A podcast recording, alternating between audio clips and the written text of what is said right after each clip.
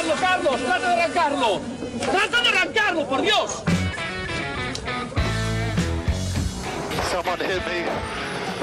Yeah, I'm still Yeah. looking at it. Is that who I think it was? Yes. Sore loser.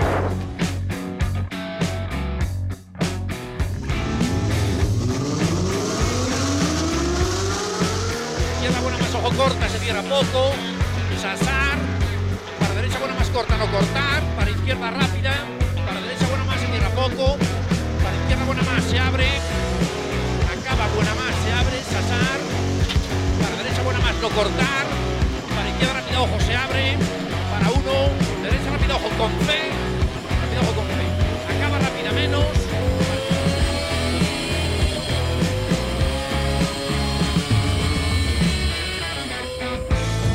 Yes, it's pole Yes! Oh, grazie ragazzi! Uh, che giro! Grazie!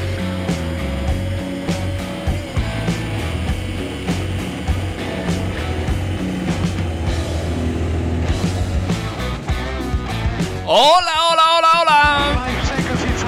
Bienvenidos, bienvenidas. Una nueva semana a TurboTrack. Bueno, nos, estuvimos ausentando la pasada semana, problemas logísticos, pero hoy volvemos cargados de información y noticias sobre el mundo del motor con Dani Catena. Buenas tardes, Dani.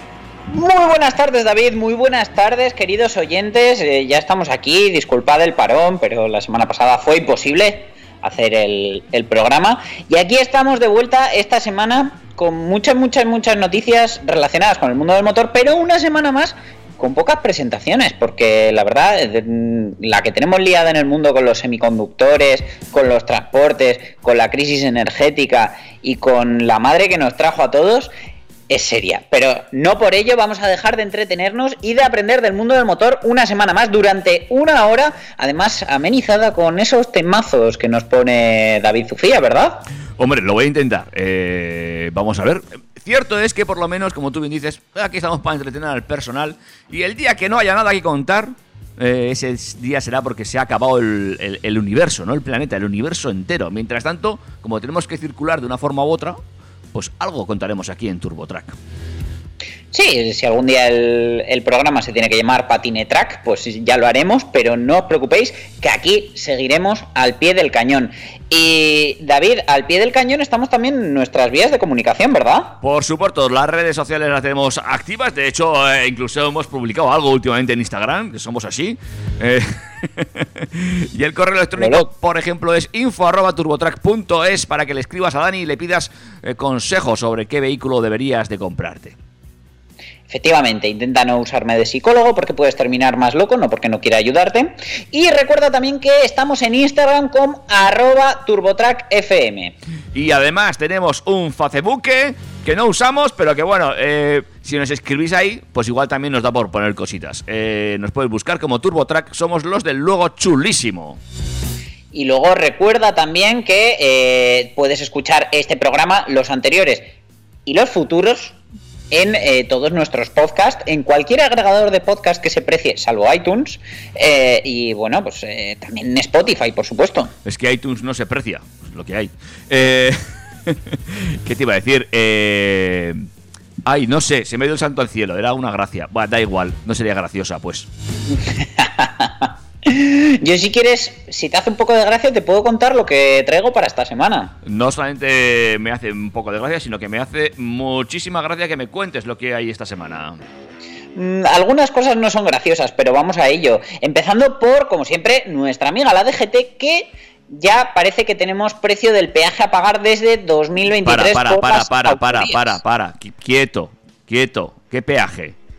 No, tarificación por uso.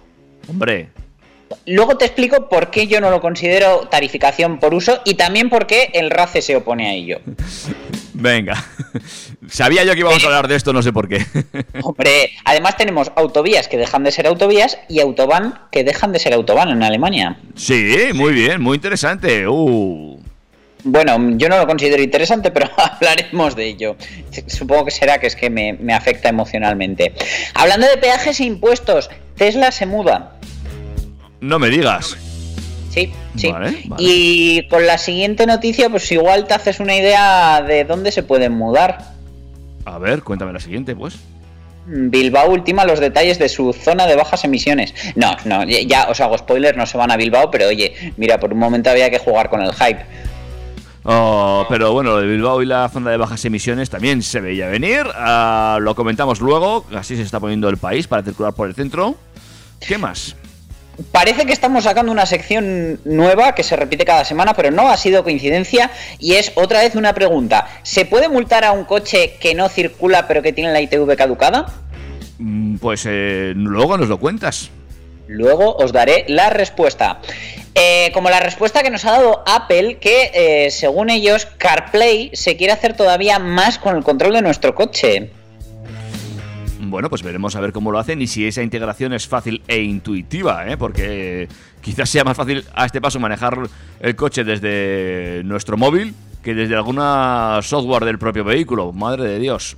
Hombre, desde luego las marcas muchas veces no nos lo ponen fácil.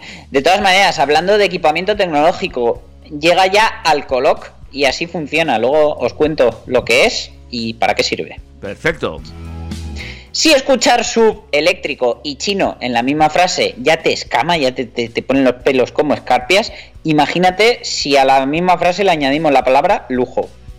Ah, vale. eh. pues a ver qué hay de lujo chino y eléctrico. Bueno, terminamos ya la semana con eh, presentaciones, que en este caso eh, empezaremos con dos coches, no, no sé muy bien cómo llamarlo, muy interesantes y que además uno está fabricado en España. Bueno, pues vamos a ver esos soluciones de movilidad. Novedades también para otro español, el Toyota ProAce City, que trae novedades. Ah, vale. Y sin salirnos del sector de los ludovolúmenes, una palabra que me hizo mucha gracia la primera vez que la escuché, llega la nueva Ford Tourneo Connect, que es más alemana que nunca. ¿En serio? Sí, te va, te va a sorprender también, pero bueno, de esto eh, nos lo podíamos haber visto venir y no lo hicimos, pero bueno, luego, luego os doy todos los detalles. Y, así nos va a quedar el programa, con cero presentaciones de, de nada que sea mínimamente interesante para conducir. No os traigo más que eléctricos y furgonetas, pero es lo que hay. Bueno, pues con eso nos vamos a tener que ir conformando de momento. ¿eh? Así está el planeta. Pero lo que sí parece que sigue habiendo es novedades musicales. Que por eso, antes de meternos en harina, te vamos a lanzar una aquí en TurboTrack. ¿Te parece? Venga, a ver qué me pones. Pues chicos y chicas, esto es TurboTrack y arrancamos. Turbo, Track. tengo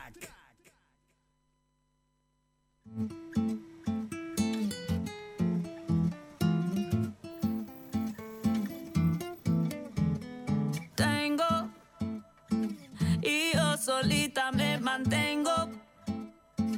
Pa donde quiera voy y vengo. Hago temblar el piso y no pido permiso. Cuando llego no aviso. Una mujer tan dura como yo fue la que me enseñó todo este flow.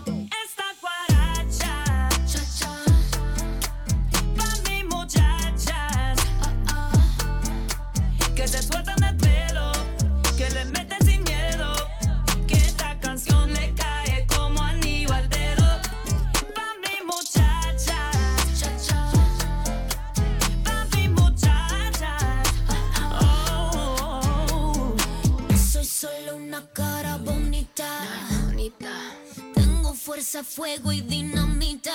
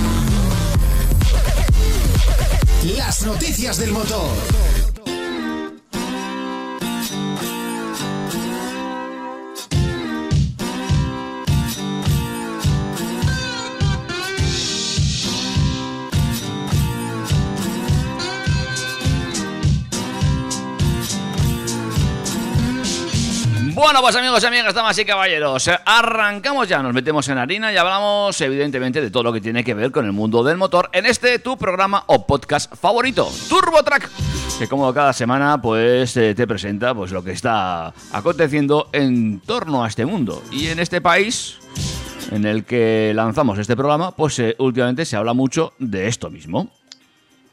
Como tú bien decías, David, el pago por uso en las carreteras españolas parece inevitable y en 2023 llegará la primera medida en este sentido. Bajo la fórmula de viñeta que ya funciona en otros países europeos, el gobierno de España planea recaudar hasta 1.600 millones de euros para sufragar los costes de mantenimiento de la red viaria española.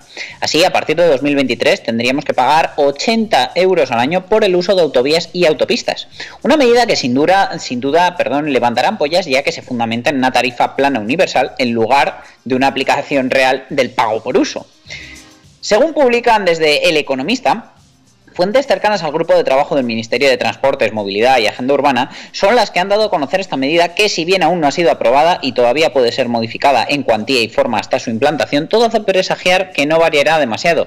El objetivo del Ejecutivo es imponer un peaje de alrededor de 80 euros al año para los turismos, elevando ese precio para otros tipos de transporte.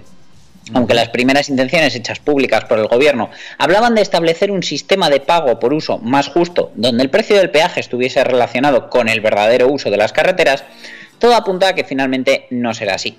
Con la tarifa plana no solo se asegura la recaudación, sino que se evita el desarrollo de una infraestructura de control muy compleja y costosa.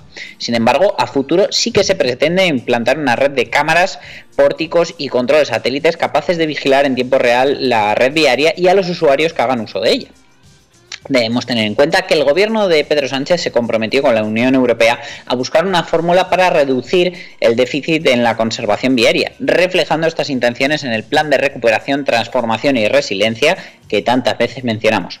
De este modo, el agujero de más de 8.000 millones de euros en el mantenimiento de las carreteras españoles, españolas necesita de acciones urgentes, mm, cosa que pensaba que yo ya pensaba que salía de, de nuestro sueldo, de nuestro IRPF y todas esas cosas. Pero bueno, Iluso. un agujero que crece cada ejercicio y al que ahora se le suma la liberalización de las autopistas de peaje tras el fin de las concesiones. El peaje de tipo viñeta no deja de ser un impuesto que tendremos que pagar de forma anual, aunque también existirán otras fórmulas para periodos más cortos de tiempo destinados al turismo o al transporte por carretera.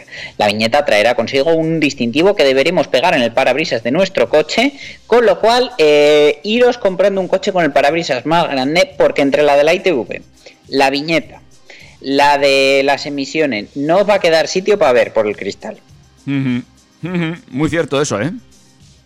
Así que, bueno, el, el principal detalle que más está escamando a la gente es que el concepto de tarifa plana, pues bueno, no encaja mucho con el de pago por uso. Eh, pero bueno, la realidad es que 80 euros al año, aunque pueda parecer mucho, mm, nosotros que somos navarros y estábamos pagando auténticas barbaridades por salir de nuestra comunidad hacia el sur, por ejemplo, que, que- te cuesta 12 euros llegar a Tudela, que ni siquiera has salido de Navarra, 12 euros o más. Pagar 80 euros por todo el año, pues la verdad que a nosotros no nos parece eh, excesivo siempre que se levanten el resto de peajes, porque yo, por ejemplo, en mis viajes a Suiza, pagas unos 40 euros de, de viñeta que, que te sirven para todo el año y puedes circular por todas las carreteras sin pagar ningún peaje. Eso es lo que te iba a decir yo. A mí, si me cobran 80 euros al año, yo que hago uso del coche, es cierto ¿eh? que no pago ahora mismo 80 euros de autopista, por ejemplo, este año no he pagado, otros igual sí. Eh, bueno, pues bueno, pues quizá lo puedo entender. Pero eh, nos van a quitar los, los peajes de las autopistas, porque claro, si me siguen, me si cobran 80 euros más el peaje de la autopista, porque yo es que ya no tengo claro que me vayan a quitar los peajes de las autopistas tampoco, ¿eh? no lo veo yo claro del todo esto. No, no, yo, yo, bueno, me quedo con los que han quitado ya, pero claro, o sea, es que hasta hace nada estábamos pagando mm, setenta y tantos o esos 80 euros por ir y volver de Pamplona a Barcelona. Sí, sí, sí. Es cierto que este año han levantado bastantes peajes, pero es que, eh, por otro lado, yo no veo que vayan a levantar muchos más, todo lo contrario, creo que es, posible que hasta algunos vuelvan a ponerse o en algunas autovías se pongan también peajes de otra forma. Ya lo veremos, ¿eh? Yo, desde luego, eh, no creo que con, el, con la inserción de esta medida, por ejemplo, quiten los peajes de las radiales, eh, esas autopistas premium que estaban destinadas a, por ejemplo, pues eh, simplificar el acceso a Madrid para, para ocasiones en las que tuvieras mucha prisa o que, te interesara pagar ese peaje súper alto que tienen. Mm, Tampoco hay que irse tan lejos, ¿eh? En Bilbao también tienes una premium de estas. Eh, quiere decir que, que hay algunas localidades que tienen este tipo de, radiales de pago. eh, y es cierto que las de Madrid son las más conocidas por aquello de que el peaje es caro y que eh, en teoría iban a ser públicas. Y al final fue que no.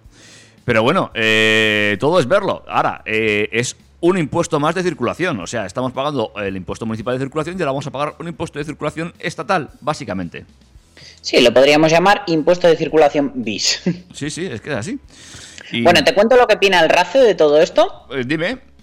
Pues mira, el Real Automóvil Club de España, ante la confirmación por parte de diversos portavoces del gobierno de cobrar por el uso de las autovías, reitera su oposición frontal por ser una medida que vuelve a cargar de problemas las espaldas y bolsillos de los conductores, como tú bien dices. Y sobre todo supone un problema para la seguridad vial, porque obliga a los conductores a buscar vías alternativas mucho más peligrosas si no están dispuestos a pagar. Tres de cada cuatro conductores se oponen a pagar bajo ningún concepto, según los datos de una encuesta del RACE en diciembre, y ocho de cada diez compartían la misma preocupación. El tráfico se va a derivar a carreteras secundarias, algunas con déficit de mantenimiento y conservación, y los conductores estarán más expuestos a la posibilidad de sufrir un accidente de peores consecuencias. Para el RACE, el pago por uso podría generar que muchos conductores opten por circular por las carreteras secundarias, donde se producen el 78% de los accidentes mortales, de manera que desincentivaría el uso de las vías de alta capacidad. Se quiere hacer pagar de nuevo por algo que ya se paga. Entre impuestos directos, indirectos y tasas, los conductores contribuyen con 30.000 millones de euros al año a las arcas del Estado, recuerda el RACE. En el caso de instaurarse este pago por autovías, este agravio se convertiría en mucho peor. Añadido a los precios de la luz, carburantes, gasolina e impuestos, supone un ataque insostenible al sector de la automoción y a la libre movilidad de las personas. Cuando un transportista ve incrementados los costes por llevar su carga, acabará repercutiéndolos en el precio final del producto, por lo que la medida no es solo contra el bolsillo de los conductores, sino contra el de toda la sociedad, según advierte el Club de Automovilistas. Y verdad no les falta, ¿eh? Al fin y al cabo, pues mucha gente sabemos que no coge una autopista por no pagar dos euros, acaba metiéndose en carreteras secundarias y esto cada vez ocurre más, ocurre con los transportistas, evidentemente, que es un incremento a la carga. Eh, y luego eh, hay un meme circulando esta semana, no sé si lo has visto, de un vehículo eh, donde la rueda trasera, la rueda de repuesto, pone eh, este coche es híbrido.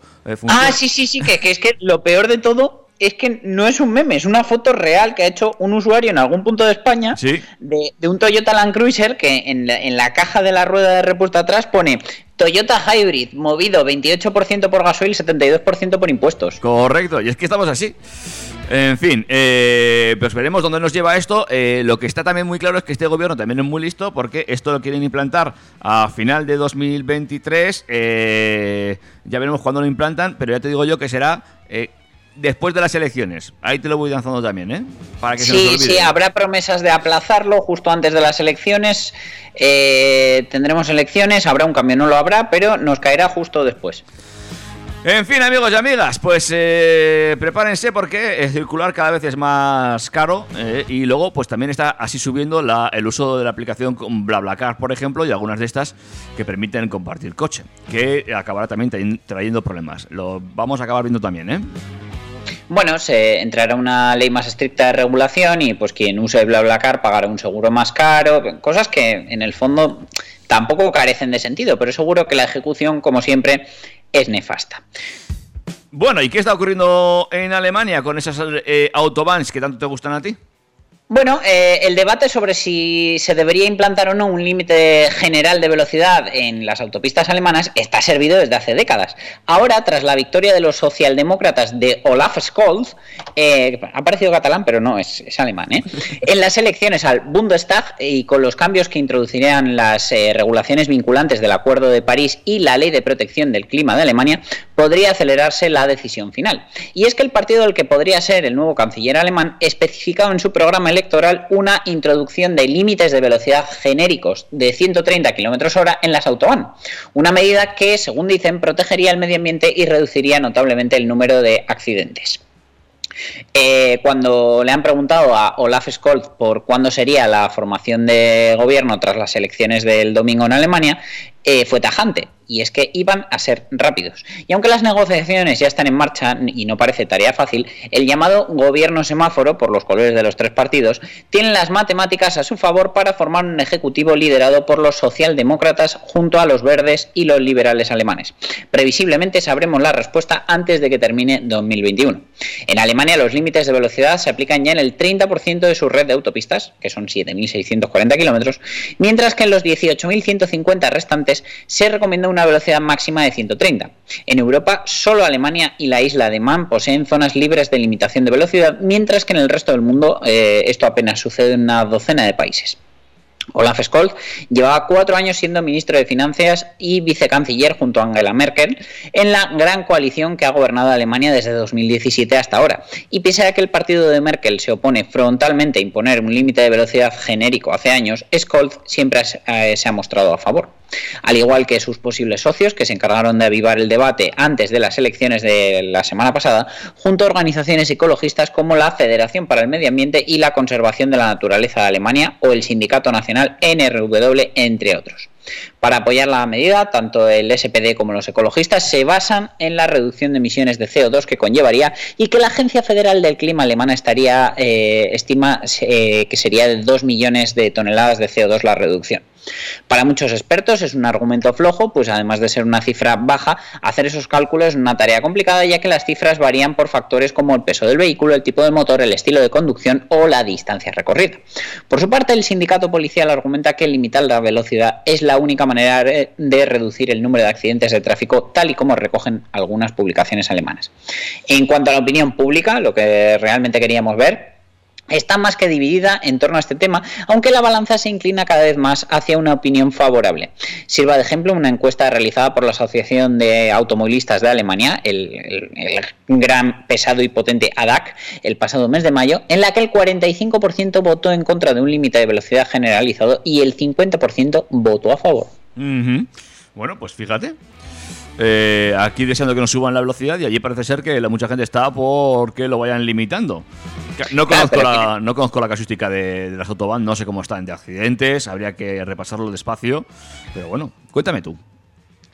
Pues la verdad que yo no, no, no percibí sensaciones de inseguridad. Evidentemente eh, hay locos, hay accidentes, eh, como en todos los sitios, pero fíjate, ya para, para empezar hablan del límite, pues el, el, máximo genérico que tienen las vías que sí están limitadas, que es 130, que parece que no, pero ya es más que nuestro 120. Sí, sí. A día de hoy a mí me parece que, que un estándar europeo a 140 para coches de combustión, porque luego seguro que los que tienen un eléctrico no quieren conducir a esa velocidad porque se quedan sin autonomía, eh, sería lo más correcto. Pero bueno, veremos a ver qué pasa de aquí a, final de año, que seguro que tenemos una, una, respuesta, porque si Alemania dice que de aquí a final de año hay una respuesta, es que la habrá. Eh, pues habrá que ir viendo, ¿eh? Mm, eh, insisto, no desconozco la causística, pero sí que es cierto que, mm, bueno, es que habría que tener los datos correctos, pero bueno. ¿Qué más tenemos para hoy? Pues Tesla, que se muda, se les ha quedado pequeño California y ah. el fundador de la compañía, Elon Musk, ha anunciado durante una reunión de accionistas que va a trasladar su sede de Palo Alto, California, a Austin, Texas. Y es que, eh, a pesar de la decisión de trasladar la sede a Austin, la compañía planea aumentar la producción en su planta de California. Bueno, una de las cosas que decían es que, claro, ellos habían nacido en la costa y en la costa, pues eh, hay, hay, un límite y no pueden crecer todo lo que les gustaría. Uh -huh. Pero bueno, Sí que es cierto que, quieren aumentar la producción un 50%, según ha dicho Elon Musk, y eh, mientras tanto han adquirido una vasta cantidad de terreno junto a su gigafactoría de Austin reservado para el llamado Bobcat Project, un misterioso proyecto que estará centrado en la producción de coches por supuesto. De Austin, que aún no está operativa, saldrán dos de los productos más esperados y pospuestos de la compañía, el Cybertruck y el camión Semi, además del Model 3 y Model Y. Uh -huh. eh, el tema está en que California es uno de los estados donde más impuestos se pagan de todo el país y además aplica algunos de los impuestos sobre la renta personal más altos a sus residentes ricos. Por eso eh, el propio Musk se mudó, a, se mudó a Austin y por eso también la sede de Stellantis está en Holanda. California tiene leyes laborales más estrictas y los costos de vida e impuestos más altos que otros estados, mientras que Texas es conocido por tener eh, mano de obra más barata y una regulación menos estricta. Esto ha provocado una fuga de tecnológicas en los últimos años y a esto se le añade que eh, la llamada sartén de América ofrece exenciones de impuestos para instalar nuevas fábricas y plantas en el estado para atraer a las tecnológicas. De hecho, según datos de Reuters, a Tesla se le devolvieron nada menos que 65 millones de dólares en concepto de devolución de impuestos para su gigafactoría en Austin. Eh, no debería extrañarnos que la ciudad elegida sea Rivian para instalar eh, esa segunda fábrica y bueno, pues eh, principalmente parece que no es una cuestión tanto demográfica de, de poder crecer o no, como sí de impuestos. Bueno, pues eh, lo estamos viendo. Al final las empresas buscan eh, la mayor ganancia posible y si para eso hay que ahorrar impuestos, pues los ahorramos. Y eh, bueno, pues también esa polémica existe dentro de nuestro propio estado o de Europa. Pues habrá que estar ojo a visor. Veremos, pero vamos, todo apunta a que tienen las cuentas ya hechas, han comprado el terreno, o sea que la mudanza será efectiva en breve. Desde luego, creo que a nosotros, eh, como posibles consumidores o como consumidores directamente, pues no, no nos afectará. Seguramente no. Eh, ¿Hacemos un break o seguimos adelante con un par más? Mm, Venga, seguimos adelante con un par más que luego siempre andamos y no con, con prisas. Y, en este caso vamos a hablar de la zona de centro de bajas, de bajas emisiones para Bilbao, que pondrá coto a la circulación de vehículos, eh, tal y como se ha anunciado por el concejal de Movilidad y, y Sostenibilidad, Alfonso Gil, en el Congreso de Movilidad Urbana Sostenible SUM 21, que se celebró los pasados días en el Palacio Euskalduna y se ha clausurado con la lectura de la Declaración de Bilbao, eh, la hoja de ruta para una movilidad sostenible en la ciudad.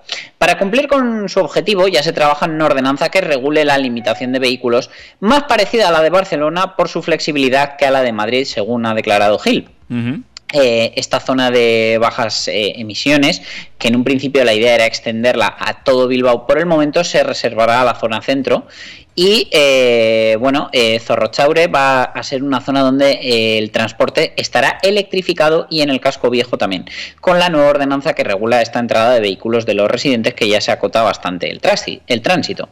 Por tanto, el área de movilidad se centrará en liberar de emisiones la zona situada entre el ensanche, autonomía y Moyua, que estará sujeta a una ordenanza que limitará la entrada de los vehículos. Además, Gil ha expresado su deseo de buscar una homogeneización de la normativa de Bilbao y municipios aledaños para no volver locos a los ciudadanos. Bueno, esto ya sabemos que lo de siempre. Resulta que de Bilbao a Guecho, de ahí a Baracaldo y de ahí a Lejona, pues te, te encuentras con normativas diferentes y donde en un sitio puedes entrar, en otro no. Entonces van a intentar que sea todo, eh, pues eso, eh, un Igual. poco más equilibrado.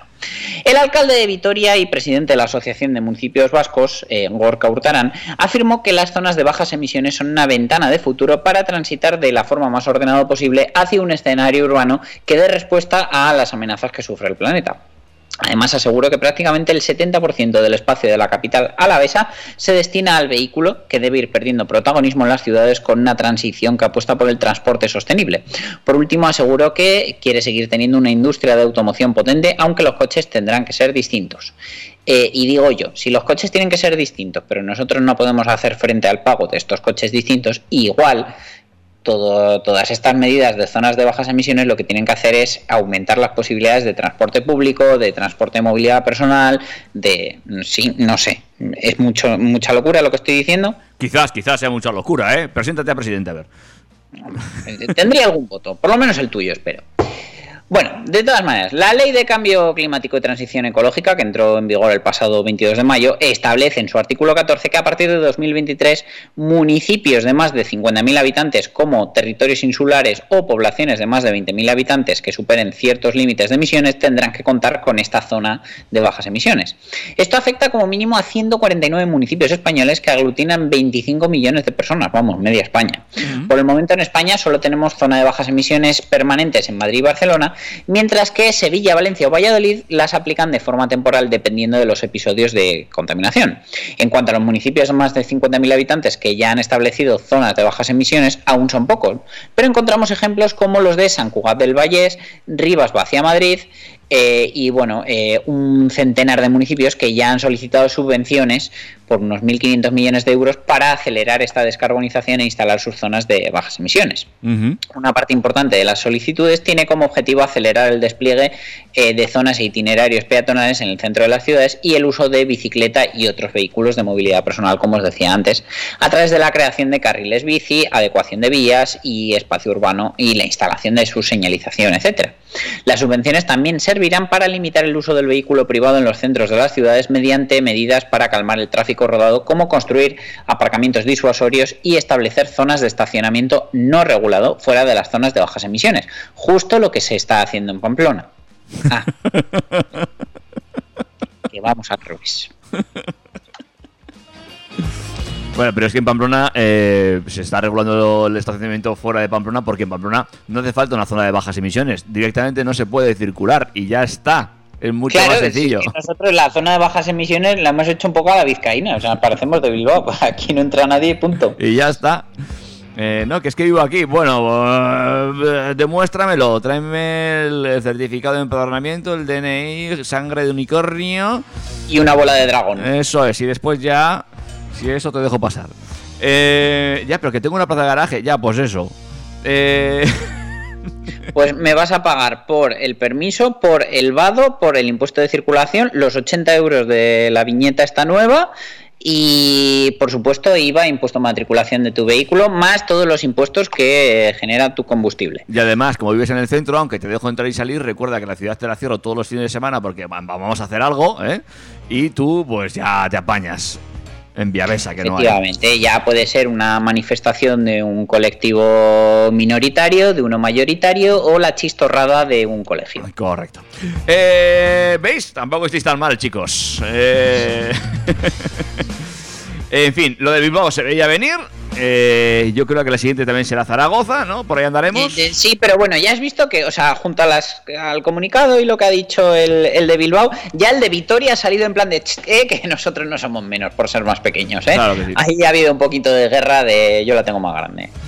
En fin, eh, es lo que viene, ¿eh? ya lo sabemos, las ciudades cada vez se quieren volver más sostenibles, eh, está muy bien, eh, no sé, eh, bueno, también es cierto que esto va a provocar que muchas empresas que hasta ahora, oficinas y demás, se movían, trabajaban en el centro, vayan a trasladar a sus sedes a polígonos y a otros eh, sitios de trabajo. Atentos sea esto. que se va a Efectivamente, hacer. donde la gente necesite todavía más el coche para ir a ellos. Correcto, ya verás, ya verás. Pero bueno, pues nada, te, te dirán que la solución es el teletrabajo. Mm, En fin, eh, por cierto, eh, hablando de teletrabajo, eh, hay algunos estudios muy interesantes de lo que el, el CO2 que se emite también por el uso de Internet. O sea que al loro, ¿eh? Que igual no somos Hombre. tan ecológicos.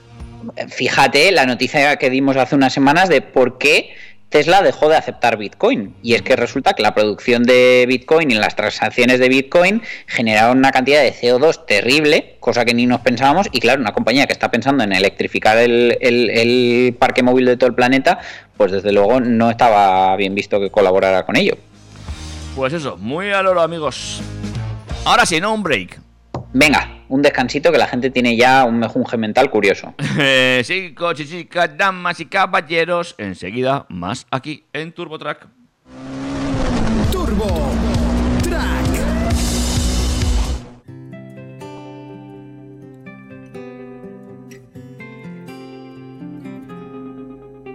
Ha venido a visitarme un nuevo amigo que pretende estar conmigo. Me ha pillado por sorpresa. Me da miedo que deshaga la maleta. Yo tenía tantos planes y en ninguno me cuadraba. Y de pronto mi vida se tambalea. Me ha robado la atención y me hace perder la calma. Pero a ratos me devuelve a mi rutina y de nuevo amo tanto lo que a veces descuidaba. Menudo revolcón,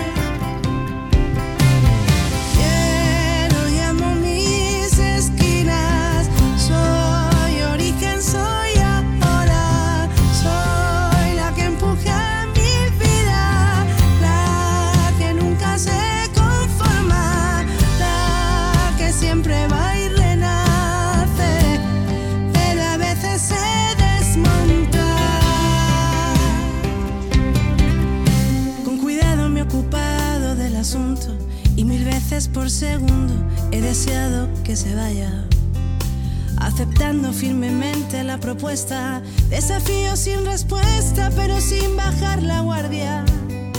Y agarrado fuerte mis atardeceres, mis mañanas de placeres, mi pasión de madrugada.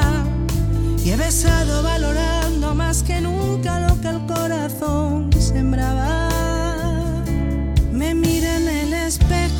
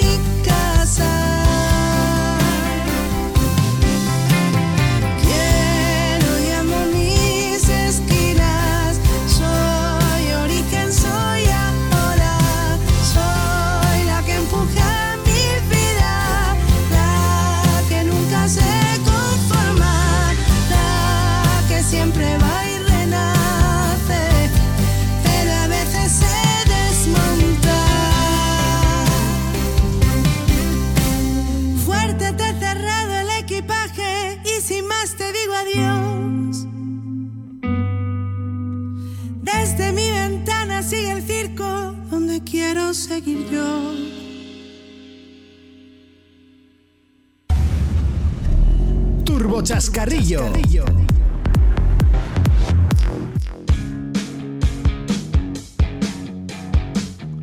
Seguimos con esta bonita sección, nueva sección que nos tenemos que crear. Tenemos que poner un jingle o algo de. eh, ¿Te pueden multar por.? La verdad que sería bastante interesante. Y, y esto además ha sido bastante comentado y, y estaba incluso eh, contemplado en la, en la nueva reforma de la ley de seguridad vial. Y es que en los últimos dos años la Dirección General de Tráfico ha impuesto más de un millón de multas por no pasar la ITV, con un importe aproximado de unos 200 millones de euros. El Juzgado de lo Contencioso Administrativo número 33 de Madrid ha anulado una de estas multas eh, de 200 euros impuesta por no pasar la ITV a un vehículo que se encontraba estacionado al considerar que el es ilícito sancionar eh, eh, el- constituido por el hecho de no circular, no por el incumplimiento de someter el vehículo a la ITV de forma periódica. Eh, como os decía, pues eso, han sido más de 200 millones de euros en multas y en esta sentencia el juez estima un recurso promovido por la Asociación de Defensa de los Conductores Automovilistas Europeos Asociados y recuerda que anular una sanción impuesta a un vehículo sin ITV que no circulaba, sino que solo estaba eh, estacionado, fue por el caso que se inició por la denuncia formulada por Policía Municipal de Madrid a un vehículo estacionado en una calle de la capital por el hecho, como ya decíamos, de no haberse sometido el vehículo reseñado a la inspección técnica periódica establecida reglamentariamente. Dado que las infracciones relativas a las condiciones técnicas de los vehículos y al seguro obligatorio están excluidas de la competencia municipal, la sanción la impuso el jefe provincial de tráfico de Madrid después de rechazar las alegaciones planteadas por el interesado. El afectado decidió poner el asunto en manos de los letrados de AEA para plantear el correspondiente recurso judicial y en la demanda argumentaron que en la vigente ley de seguridad vial no está tipificado como infracción el hecho de no someter un vehículo a la ITV en el plazo debido, sino circular sin ella, circunstancia que no se daba en el hecho denunciado ya que el vehículo se encontraba estacionado. En consecuencia, no podía imponerse ninguna sanción por este motivo porque, en caso contrario, se estaría infringiendo el principio de legalidad y tipicidad al no existir una norma con rango de ley que sancionara la conducta descrita, puesto que la ley recoge el término circular y el coche no estaba circulando. La resolución judicial acoge las tesis de los letrados de AEA y rechaza las defendidas de contrario por la abogacía del Estado porque considera que eh, es ilícito eh, sancionar lo previsto por este artículo siendo por circular y no por estar estacionado. Por ello, la sentencia concluye que procede la estimación del recurso declarando la nulidad de la resolución administrativa recurrida conforme al artículo 47.1a de la eh, Ley de Procedimiento Administrativo Común por infracción del principio de tipicidad. AEA ha destacado que esta resolución judicial constituye un importante precedente jurídico y va a permitir determinar con claridad qué hechos pueden ser o no sancionados en relación con la inspección técnica de vehículos. Para el presidente de AEA, Mario Arnaldo, esta sentencia recoge de forma admirable la doctrina del Tribunal Constitucional en relación con el principio de reserva legal en materia de derecho administrativo sancionador y recuerda que ninguna administración puede utilizar la analogía para sancionar hechos que no están expresamente contemplados en la ley. Con lo cual, eh, una vez más, eh, el que te libres o no de una multa depende de la interpretación del texto de la ley. Y del abogado que tengas. Por supuesto, cuanto más pagues, más fácil es que te libres. En fin, al final nos ha quedado claro. ¿Nos pueden multar o no? Si está circulando, evidentemente, pero por estar estacionado de momento y hasta que se modifique la ley de seguridad vial y de tráfico, no pueden hacerlo. Bueno, pues nada. Eh, tendrás allá el municipal esperando. Ah, que no, que tampoco te pueden multar los municipales. Eh, a alguien esperando para que muevas tu coche. eh, Pues para vendrá el multar. señor Pérez Navarro o el becario de la DGT a, a esperar a que, a que lo muevas.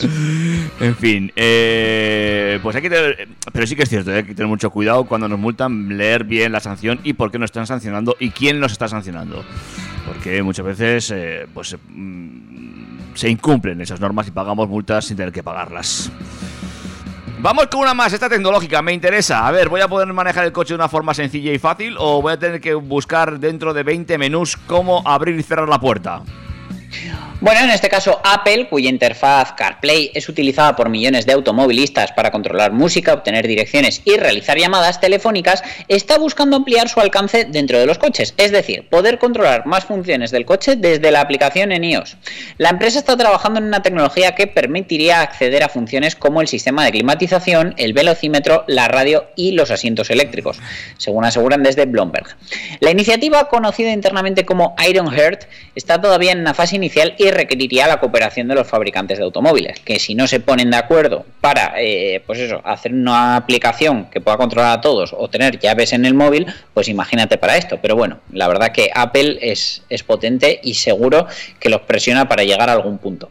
Su principal competidor, Google con Android Auto, ya ha dado ese paso al cerrar acuerdos con fabricantes de automóviles como Polestar, Volvo, que son lo mismo, Ford, Honda y General Motors para que Android Automotive OS sea la interfaz de usuario en los sistemas de infoentretenimiento de sus coches. Sin embargo, a diferencia de Android Auto, Apple no tiene como objetivo convertirse en un sistema operativo nativo del coche. De hecho, eh, ya tenemos coches a la venta y disponibles en el mercado con sistema operativo de Google, como por ejemplo son los Volvo, que ya vienen directamente con el infotainment de, de Google. La idea de Apple es que los coches podrían ser una importante fuente de ingresos. Evidentemente es una empresa, no una ONG, y lo que buscan es ganar más. Incluso sin vender un solo coche, que aún así los planes para un coche de Apple siguen en marcha. Eh, en la actualidad, además, CarPlay es eh, compatible con la mayoría de modelos nuevos de fabricantes de automóviles, incluso más que Android Auto. Eh, pues eso, tienen en marcha el proyecto Ironheart que llevaría a CarPlay un paso más allá.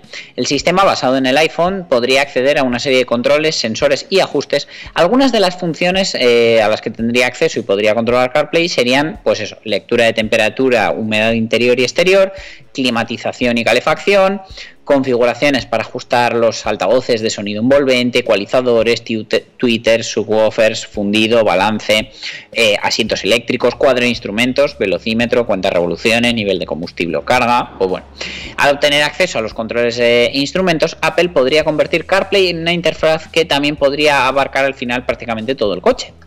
Los datos también podrían ser utilizados por Apple o por terceros para crear nuevos tipos de aplicaciones o añadir características a las funciones eh, ya existentes. Algunos usuarios de Apple se han quejado de la necesidad de saltar entre CarPlay y el sistema del coche para los controles clave y Ironheart representaría el mayor empuje de Apple en los coches desde el lanzamiento de CarPlay en 2014, pero podría no ser un éxito entre los fabricantes de automóviles. Podrían ser reacios a ceder el control de funciones clave a Apple, mientras que CarPlay está ahora en más de 600 modelos de coches. Otras iniciativas de Apple lanzadas en los últimos años han sido más lentas en ser aceptadas por los fabricantes de automóviles. Al final eso podría significar que diferentes coches tengan diferentes niveles de controles disponibles, con algunos usando CarPlay para personalizar la posición del asiento, mientras que en otros no sería posible, pero sí podrían configurar los ajustes del climatizador del vehículo basado en sus preferencias guardadas en el iPhone. Hasta ahora ha habido un soporte limitado para algunas aplicaciones en CarPlay que pueden acceder a estos ajustes de control más profundos. Por ejemplo, solo algunos BMW son compatibles con Apple CarKey, el tema de la llave electrónica, hasta ahora.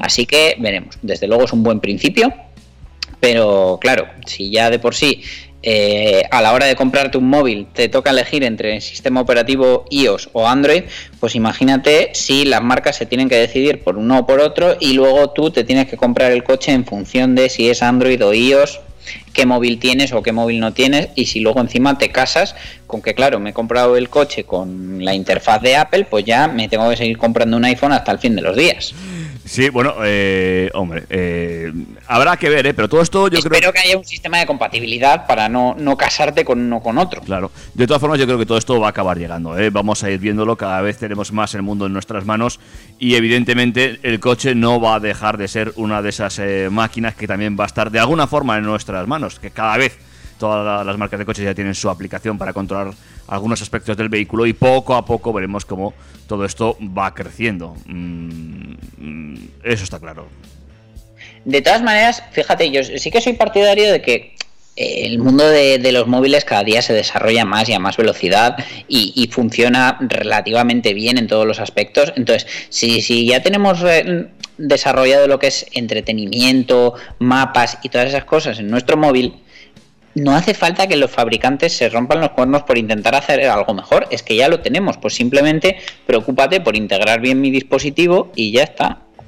Sí, sí, no, esa, esa es la verdad. No entiendo yo también por qué muchas marcas se preocupan tanto de hacer un software eh, nativo del propio vehículo cuando al final eh, el 90% de los usuarios no usan ese software. Eh, porque van al de su dispositivo, Es que en muchos móvil, casos es complicado de usar y farragoso. que además el, por, por lo general el, el dispositivo móvil funciona mucho mejor, estamos mucho más habituados y no da tantos problemas como tantos sistemas eh, diferentes. Bueno. Y luego, además de eso, cada dos, tres años, o algunos más, otros menos, eh, vamos renovando el hardware, con lo cual vamos ganando en potencia. Correcto. Bueno, pues eh, veremos dónde queda ese, como le has dicho, Iron Heart ¿eh? Eh, de Apple. Y lo que también parece, que esto ya lo vimos hace un montón de años que empezaba a salir, es esta, esta historia que eh, podría ser obligatorio o que va a ser obligatorio. Que va a ser, que va a ser, hablamos de hardware y hablamos de el alcohol. El alcohol es una de las causas mayoritarias de muertes en las carreteras. La Dirección General de Tráfico ha hecho muchas campañas de concienciación y lo ha repetido mil y una veces. Si bebes, no conduzcas. Pese a todas estas advertencias, todavía se siguen perdiendo vías en, en accidentes de tráfico por culpa del alcohol. Y la nueva ley de tráfico, eh, de, de tráfico y seguridad vial, pendiente de aprobación en el Senado, trae una nueva herramienta que pretende acabar con esta lacra, el alcoholímetro y arranque. El llamado Alcoloc. El uso de este alcoholímetro, bautizado como Alcoloc, es muy sencillo. El conductor sopla en el dispositivo y se recogen sus datos de alcohol en aire expirado. Si la tasa es superior a la permitida, el vehículo no arrancará. De esta manera se evitará que un conductor bebido salga a la carretera con todo lo que ello significa, tanto para él como para los demás. Este nuevo dispositivo será obligatorio a partir del 6 de julio de 2022 para los vehículos destinados al transporte de pasajeros y mercancías. No obstante, se espera que con el paso del tiempo, si la medida es eficiente, se generalice su uso y se implemente también en los automóviles de particulares. Todavía se desconoce cuándo llegará este momento, pero se quiere que también sea en algún punto de 2022. En este sentido, a partir del año que viene, todos los coches saldrán de fábrica con la conexión necesaria para su instalación. Así, cuando su uso sea obligatorio, solamente se tendrá que comprar el dispositivo cuyo precio ronda los nada desdeñables 1.000 euritos. Alcoloc ya lleva años usándose en algunos países europeos y, eh, desde luego, la Unión Europea está detrás de esta iniciativa. El organismo europeo lleva tiempo queriendo que los Estados miembros que aún no contemplaban esta herramienta la hagan obligatoria para evitar accidentes de tráfico. Según un estudio de la Comisión Europea realizado en 2014, el uso de los alcoholímetros antiarranque puede ayudar a reducir hasta en un 65% el número de accidentes relacionados con la ingesta de alcohol. Y digo bien el 65 de los relacionados con el alcohol, porque seguro que habrá quien haga trampas, sople otra persona o tengan algún tipo de triquiñuela para saltarse el control. Pero bueno, cualquier barrera es bien recibida.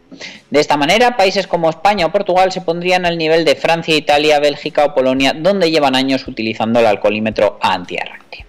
Hombre, pues es bien, eh, pero hombre, mil napos es mucha pasta. Eh, de todas formas, una cosita. eh, imagínate un repartidor o que tiene que arrancar el coche y, parar cada, cada, cada, cada cuatro minutos. Vaya locura, se va a quedar sin pulmones ahí soplando. ¿Habrá otro sistema, otra forma o cómo será esto? Bueno, bueno, bueno, no creo que sea peor que trabajar 8 horas cara al público con una mascarilla FFP2. Ya, sí, bueno, no lo sé yo, ¿eh? no tengo claro, claro, madre mía. Quiero decir que ya que nos hemos metido en fregados muy gordos últimamente.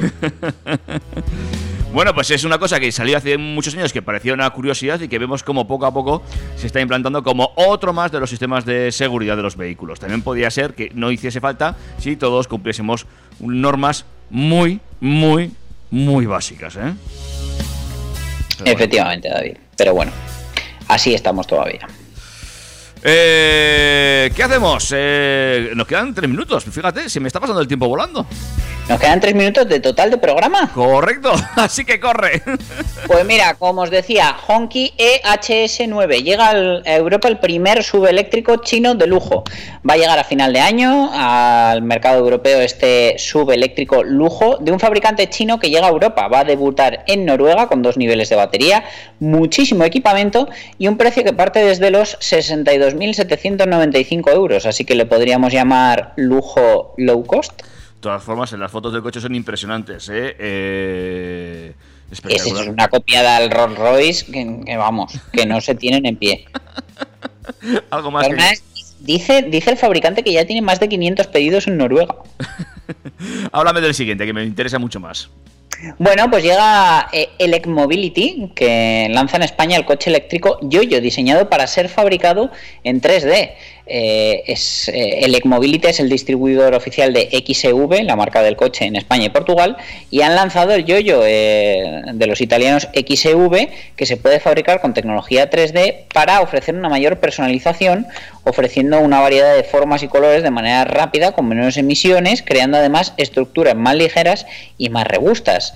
Tiene un consumo homologado de 74 vatios hora por kilómetro, la mitad de consumo de un eléctrico convencional, gracias a esta concepción ligera. Mide 2 metros y medio de largo por uno y medio de ancho y bueno, pues es eh, un cuadriciclo urbano muy interesante.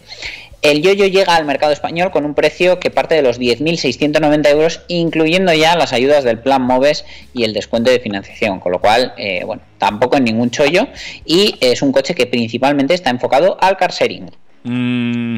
Fíjate Por que... otra parte, dime, Sí, dime. No, no, que no, que este no he conseguido las fotos porque no he conseguido abrir las fotos. Eh, eh, Pero háblame de, de este, del que se fabrica en España.